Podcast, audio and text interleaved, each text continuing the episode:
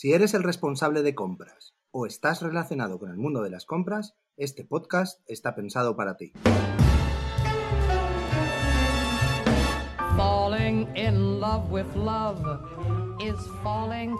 Bienvenidos a Jefe de Compras Podcast, el podcast por y para los profesionales de las compras.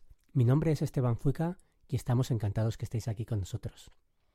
Este podcast forma parte de e-commerce Every, empresa especialista en manutención y suministros industriales, con más de 30 tiendas online. Hoy, en Jefe de Compras Podcast, hablamos sobre nosotros y sobre el proyecto gracias al cual es posible este podcast. Jefe de Compras Podcast cumple dos años y medio, pero detrás de este podcast hay un proyecto creado por e-commerce Every llamado Asistente Compras. Para hablar de este proyecto, este proyecto que está abierto y el futuro asistente compras, tenemos hoy en nuestro podcast al fundador y CEO David Izquierdo. Buenos días, ¿cómo está usted, caballero? Buenos días, señor. ¿Cómo va todo? Aquí estamos, peleando, que no es poco. el día a día. Ahí, vale. Poco a poco, David, con paciencia. Paciencia y una caña. Exacto. Mejor con una caña y una tapa. Pero bueno. bueno, Vamos a ir poco a poco, vamos a ir por partes. Vamos a, si quieres, explicaros un poco cómo empezó esto del podcast. Bueno, a ver, la época del inicio del podcast coincide un poco con una época en concreto personal mía en la que, pues eso, decidí como un poco reinventarme, ¿vale? Volver a, pues eso, hacer deporte, eh, estudiar una hora diaria y una forma que tenía de poder estudiar y a la vez hacer deporte mientras que iba al trabajo mientras que estaba haciendo cosas que no que requerían estar esperando y ya está, pues como ir en el coche, pues eran los podcasts. Me empecé a aficionar al tema de los podcasts y al final me di cuenta de que no había nadie hablando sobre compras. Y mi cliente, mi cliente al final es la, la persona con la que trato en las empresas, pues es el responsable de compras. Y bueno, y al final decidí hacer un podcast hablando de compras. Al final mmm, encontré a un señor llamado Esteban, ¿eh? que, me, que me ayudó a poner esto en marcha. La verdad, ¿eh? ¿Tú cómo, cómo, cómo conseguiste a un tío tan guapo? No sé, ¿cómo lo hiciste? Es difícil, ¿eh? sí, había, la verdad es que había una larga lista de, de chicos guapos, pero mira, al final, no sé, sería el, el los ojos, no sé, no la mirada, no sé. Ok, bueno, dejemos. Porque era el único que conocía que sabía, sabía algo de música. que no tiene nada que ver con los podcasts, pero bueno, está bien. Bueno, se parece. Es sonido igual, ¿no? Sí, sonido, sí. bueno, caballero, a ver, cuéntanos un poco qué es esto de Asistente Compras Podcast, aunque hay gente que ya lo conoce, pero por lo menos para que nos hablamos un poco de la app en sí.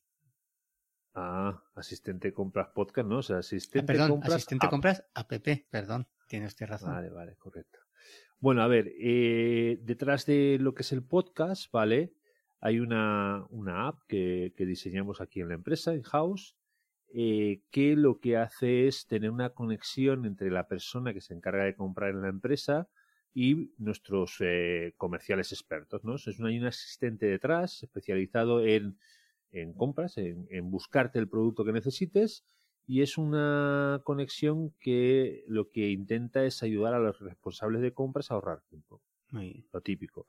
Tienes que buscar un producto que no es core para tu negocio, pero sin él no puedes funcionar, lo necesitas, ¿no? Entonces vas a invertir dos, tres, cuatro horas en buscarlo, cuando si tú se lo pides a asistente de compras, otra persona lo va a hacer por ti. Te va a mandar un presupuesto, si te interesa lo aceptas, y si no te interesa no lo aceptas.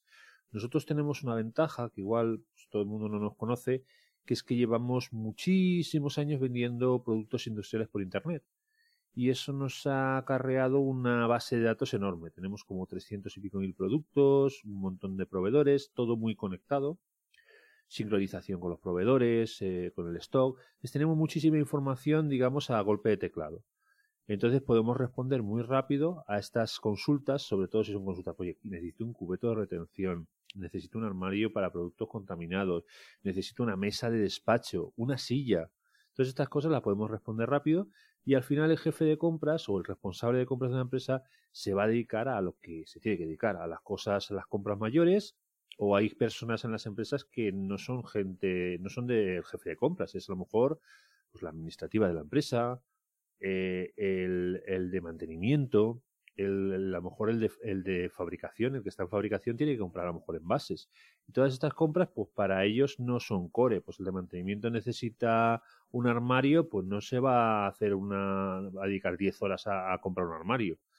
Normalmente este tipo de compras se compran a lo que se llama conseguidores, pueden ser suministros industriales, etcétera. Entonces, eh, al final es una, una, app que la tienes en el móvil, tú le escribes lo que quieres y detrás hay una persona que te lo busca y te envía un presupuesto. Muy bien. Aparte de una persona, hicimos un podcast hace tiempo mm. que añadiste una cosa extra mm. que ahora está muy de moda y, y es muy recurrente y muy recurrido, que es la inteligencia artificial. Cuéntanos, ¿cómo eh, ha evolucionado esta inteligencia artificial en la app? Correcto.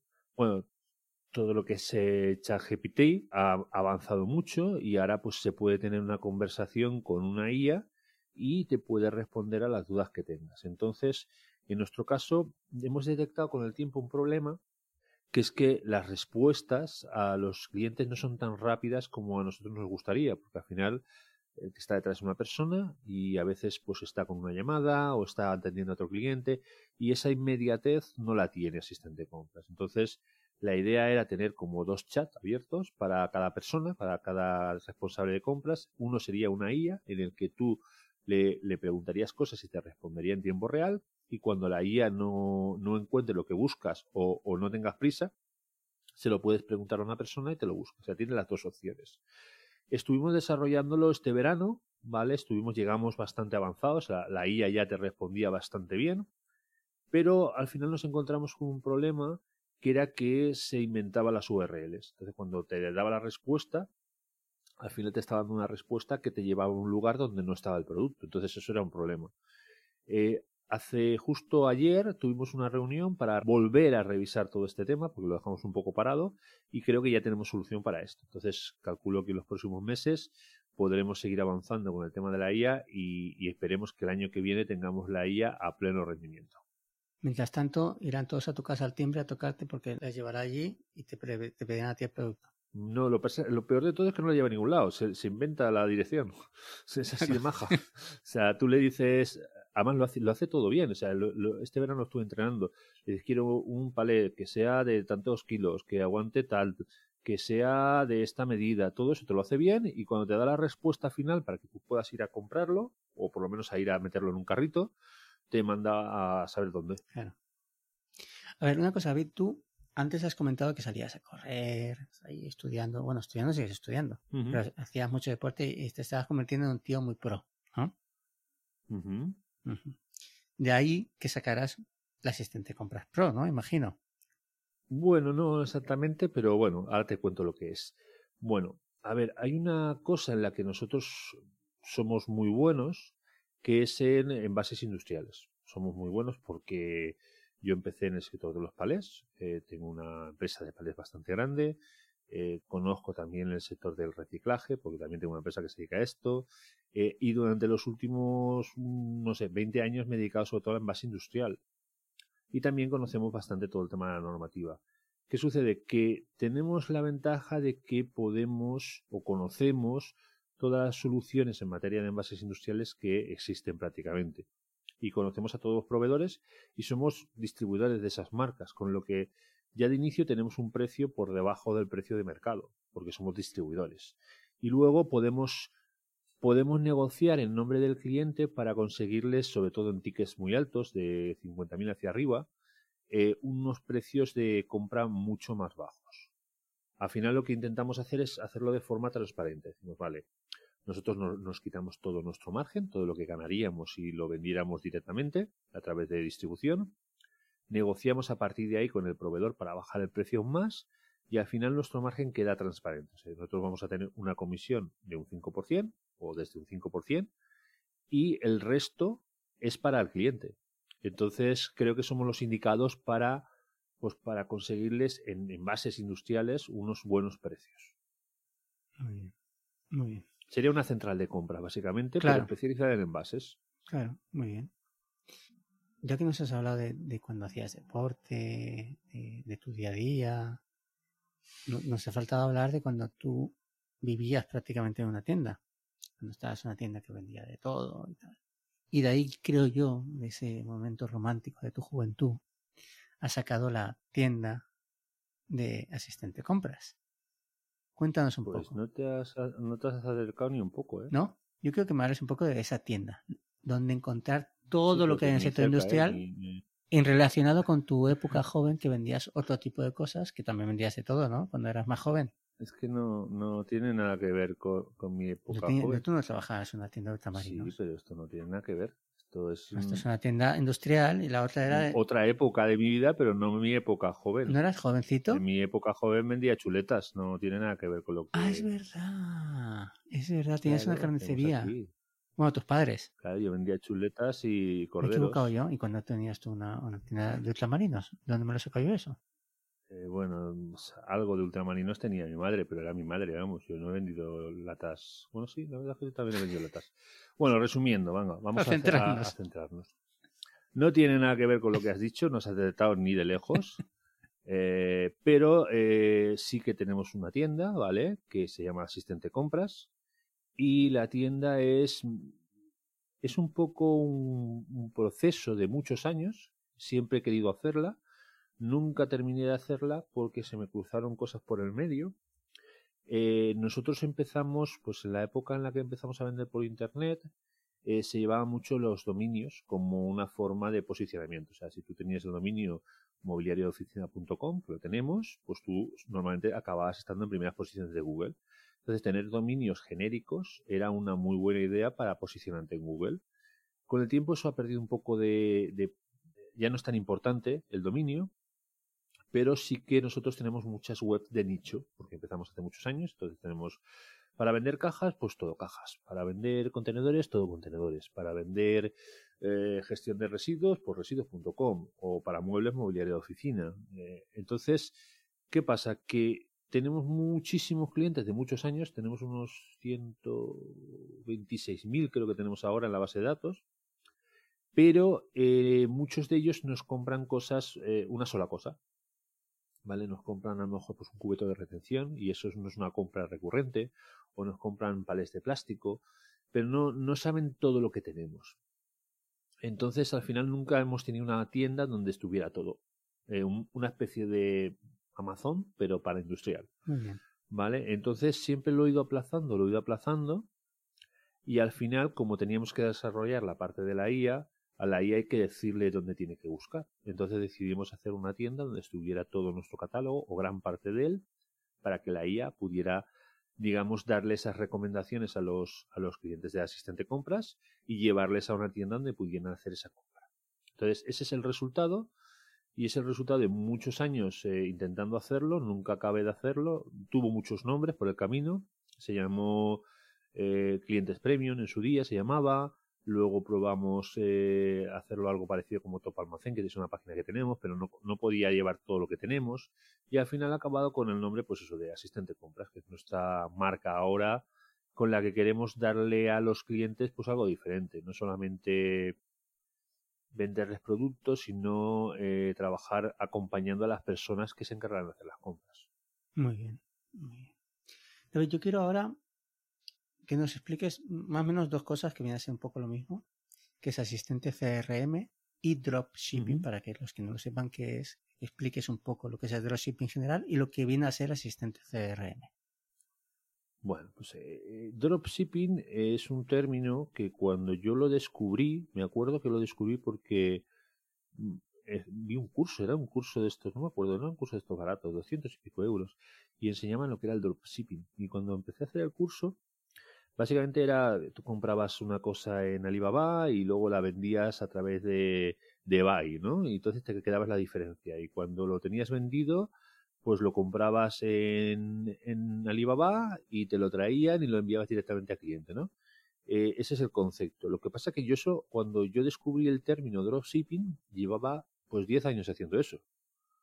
De hecho, nosotros empezamos así. Cuando empezamos a vender por internet, vendíamos palés de plástico, pero no los tocábamos. O sea, cuando nos traía un pedido, mmm, le mandábamos el pedido al proveedor, el proveedor preparaba el, la mercancía y nosotros cogíamos una agencia y la enviábamos al cliente final una forma de, de, no tener stock y seguimos haciéndolo hoy en día, ¿no?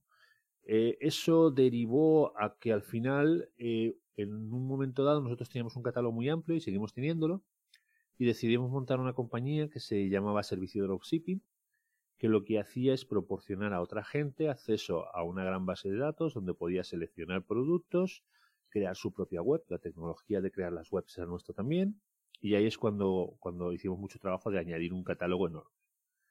Al final todo eso nos lo centramos mucho en vender al cliente final, no vender industrial, que era nuestro core, nuestro core siempre ha sido el industrial. Tenemos algunas cosas que vendemos muebles y tal, pero sobre todo industrial.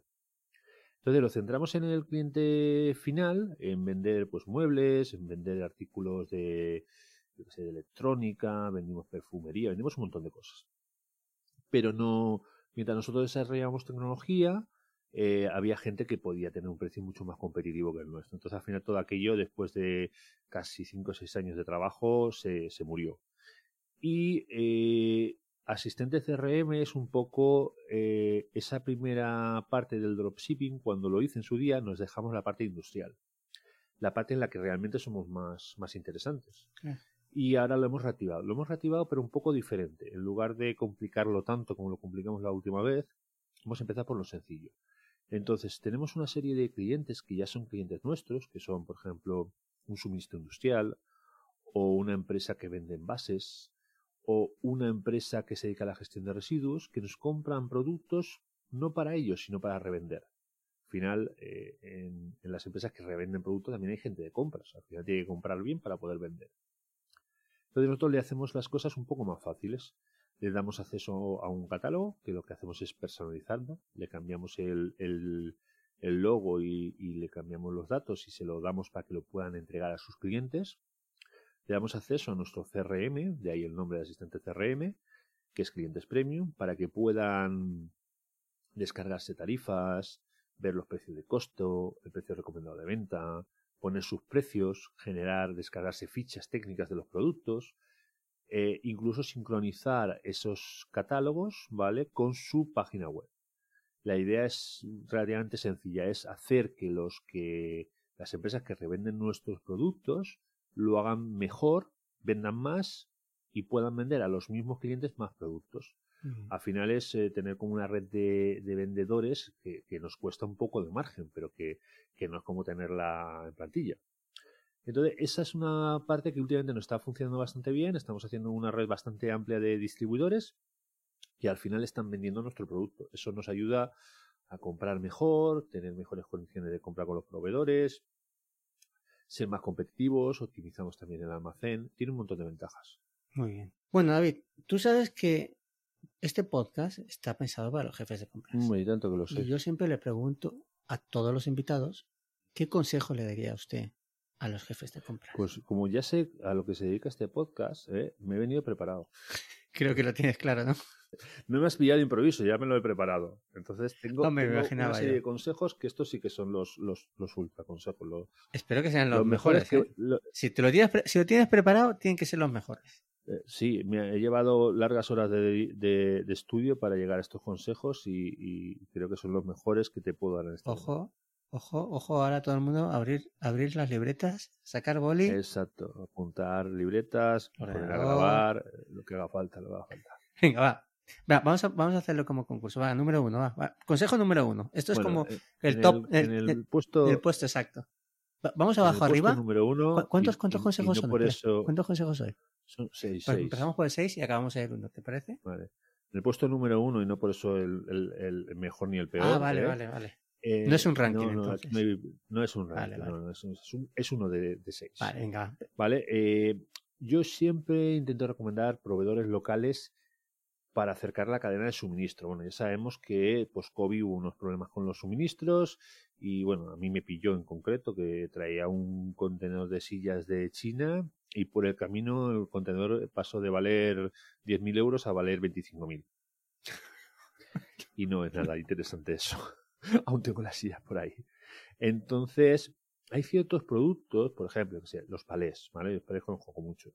Eh, la gente intenta centralizar las compras de palés a nivel nacional para desde un mismo punto.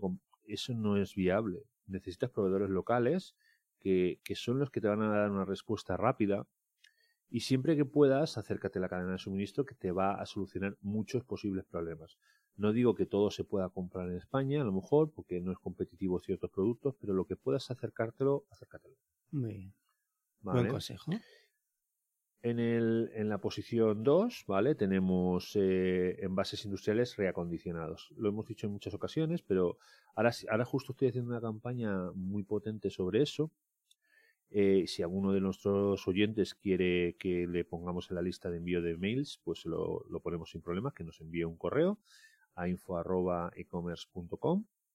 Y lo que hacemos básicamente es buscamos productos, eh, envases industriales usados, ¿vale? Los revisamos para que estén en perfecto estado y eh, estamos dando ahorros pues de hasta el ochenta y pico por cien.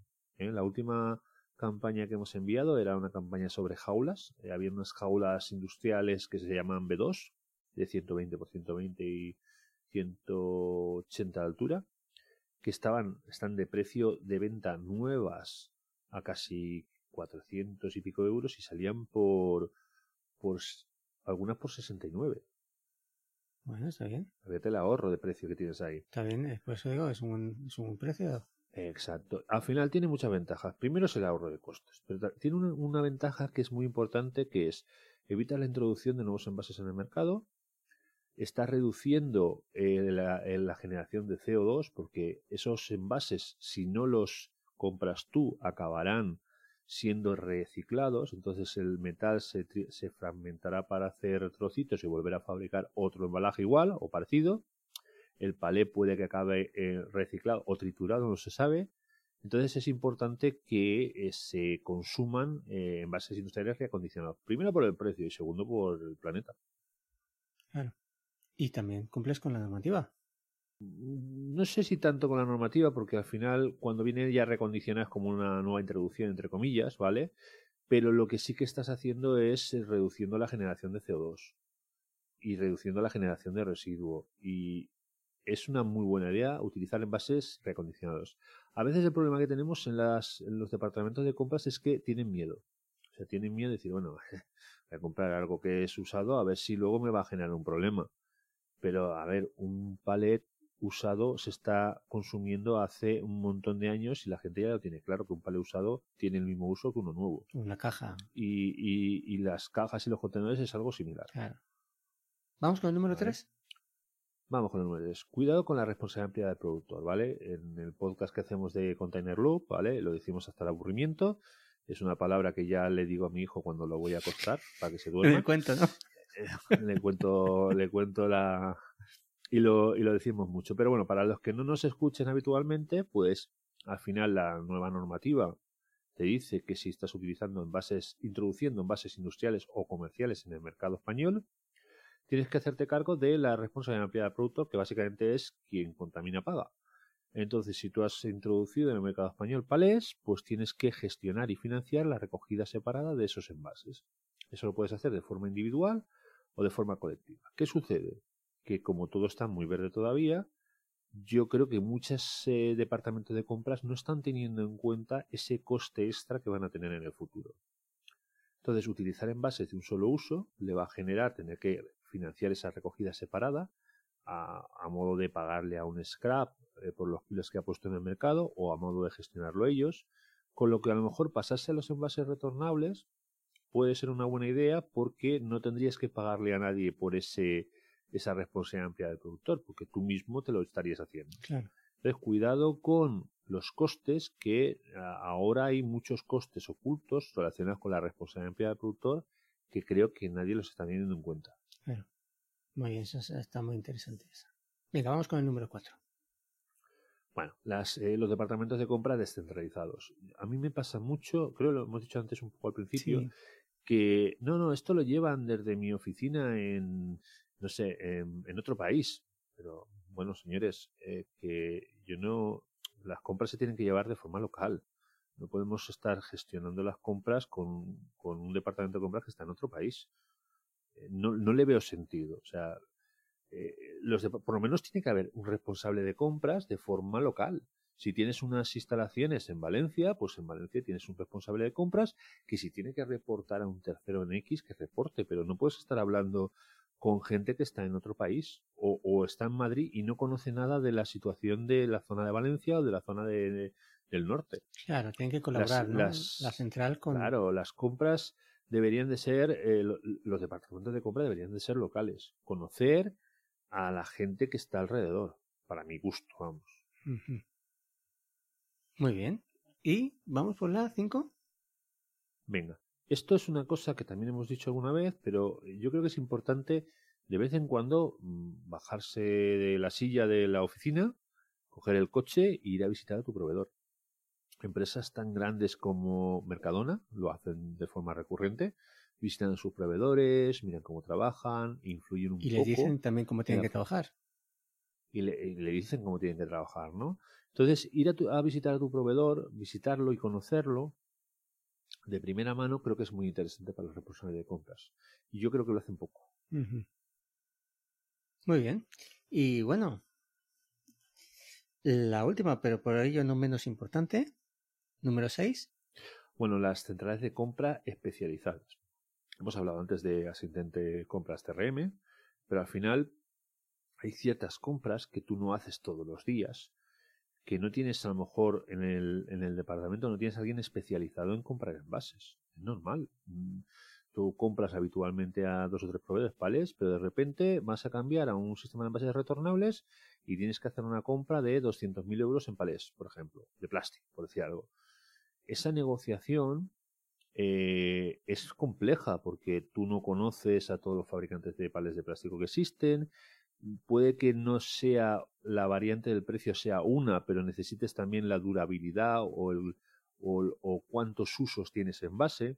Tienes que mirar temas como la reparabilidad, que sea reciclable, que tenga un porcentaje de plástico reciclado. Entonces, en esas situaciones de esas compras puntuales de, de, cosas que se salen de lo normal, creo que es buena idea apoyarse en, en centrales de compra especializadas en ese tipo de compras. Muy bien. David, hemos hablado del pasado, de tus tiempos mozos, hemos hablado del presente, pero nos falta hablar del futuro. Cuéntanos, ¿cómo ves el futuro? ¿Tienes ahí la bola? ¿Tienes la bola? Eh, no la tengo, no, pero vamos, yo lo que yo quisiera que pasara te lo puedo decir. ¿La lotería? Luego lo que pase ya, porque después de lo que pasó con el COVID ya no puedes, eh, no puedes prever nada, ¿vale? Eh, un día estábamos tan tranquilos eh, haciendo la, nuestra vida normal y al día siguiente estábamos haciendo cola en el supermercado para comprar papel del culo, básicamente. Que aún no lo entiendo por qué la gente iba tanto a comprar papel y tampoco, la verdad, digo, que no quede pues desinfectantes y eso aún, pero... Ah, yo era el chulito, yo era el chulito que decía, va, esto es exagerados, exagerados. ¿Ah, sí? Los exagerados estos, sí, sí. Hasta que llegué al supermercado y vi que la cola daba la vuelta a la manzana y dije, ¡uh! Ahí sí que me entró el candelo ya. Se acaba el mundo. Sí, se acaba el mundo. Yo cuando vi que, lo que más me impactó de todo, aún tengo fotos por ahí en el móvil, llegar a Mercadona y ver todo el puesto de la fruta sin nada, vacío. Hmm. Eso me impactó muchísimo. O sea, las estanterías vacías en Mercadona es una cosa que me impactó un montón. O, o, salir cuando era la época esa que tenías que ir con el permiso porque eras esencial y todo eso. Para poder salir a trabajar, sí. Ir a trabajar sin coches era espeluznante, ¿eh? se parecía, era una cosa muy rara. El tipo película. El tipo película. Bueno, es que nos hemos ido por peteneras. Eh, bueno, el tema ¿Cómo de es el futuro, David? El tema de la IA. Yo me gustaría, ¿vale? Que el año que viene el tema de la IA estuviera en marcha. Me gustaría ser capaz de, de ponerlo en prueba con, con usuarios reales, con, con, gente de compras, y que realmente eh, ese efecto wow que nosotros le llamamos en marketing, efecto wow, que es que eh, se lo enseñas a alguien, lo usa y se sorprende. Y eso me gustaría llegar a, tenerlo con gente de compras, porque creo que en compras hay mucho trabajo y algo que te resuelva estas consultas puede ser muy interesante. Luego eh, me gustaría aumentar bastante la presencia de asistente CRM. Hemos metido una persona nueva en el equipo eh, que se llama María, que se encarga de llevar esta parte y estamos llamando a todas las empresas que nos han comprado o que nosotros pensamos que nos compran para revender y la verdad que nos está funcionando bastante bien. Hemos notado algunas empresas que están haciendo compras ya de forma recurrente, gente que no era su core. Eh, por ejemplo, hay una empresa que se llama Ateco, que se dedica al tema de, de los residuos y nos está yendo muy bien con ella porque tiene una red de comerciales bastante amplia y cuando van a visitar a sus, eh, a sus empresas con las que trabajan les ofrecen el tema de los cubetos de retención, los contenedores para residuos, etcétera y la verdad es que eso está funcionando bastante bien con ellos y nos está, está generando muchos pedidos. Y luego, todo lo que tiene que ver con asistente compras pro, también me gustaría potenciarlo bastante, porque pienso que en este año que viene y en el próximo, muchas empresas se van a pasar a los retornables. Y es un momento en el que yo creo que se va a poder trabajar muy bien con ellas llegar a acuerdos eh, y sacar buenos precios para nuestros clientes en cuanto a la compra de envases y creo que habrá un punto de inflexión el año que viene y el próximo. Muy bien. Eso es lo que veo para el futuro, ¿eh? pero que luego ya, ya te digo que pandemias por el medio, a saber qué pasa. Nunca se sabe, nunca se sabe. Nunca se sabe. Una cosa que quería comentar yo es que, bueno, David Pobre me me ha echado un capote ahora de última hora, pero sí que teníamos previsto pues entrevistar a un jefe de compras que no ha podido venir, pero nos gustaría que si algún jefe de compras quisiera venir y contarnos sus experiencias, que, que no dude, que nos envíe un mail a jefe de compras podcast y nos pongamos en contacto y podamos entrevistarlo. ¿Qué te parece, David? A, mí me gusta más que hable otro que yo. Ahora igual te pongo una imagen para que vean lo guapo que eres. Ya, pero es que yo quiero aprender de los responsables de compras. ¿Has dicho de los irresponsables de compras? No, ¿no? No, no, todos los de compras son responsables, hombre. Irresponsables serán los de ventas, los, de marketing. No, de eso no. Taja gentuza ahí que no quiere más que vender, ¿verdad? Bueno, David. Bueno. Dicho esto, eh, muchas gracias por todo, caballero. Bueno, un saludo para todos. Muchas gracias. Chao, hasta luego. Nos vemos en el próximo podcast. Hasta luego. Le recordamos que este podcast ha sido patrocinado por asistentecompras.com, la app creada para ahorrar tiempo a los jefes de compras. ¿Cómo funciona? Entra en la app y le explica qué está buscando. El asistente personalizado lo buscará y le responderá a su correo electrónico. Ya está disponible en la App Store o en Google Play. Si te ha gustado el episodio de hoy, la mejor forma de agradecérnoslo es dejarnos una bonita review de 5 estrellas en Apple Podcast, iVoox, Spotify o en tu plataforma de podcasting favorita. Y si todavía no te has suscrito a nuestro canal, no olvides hacerlo para no perderte nada de los próximos episodios.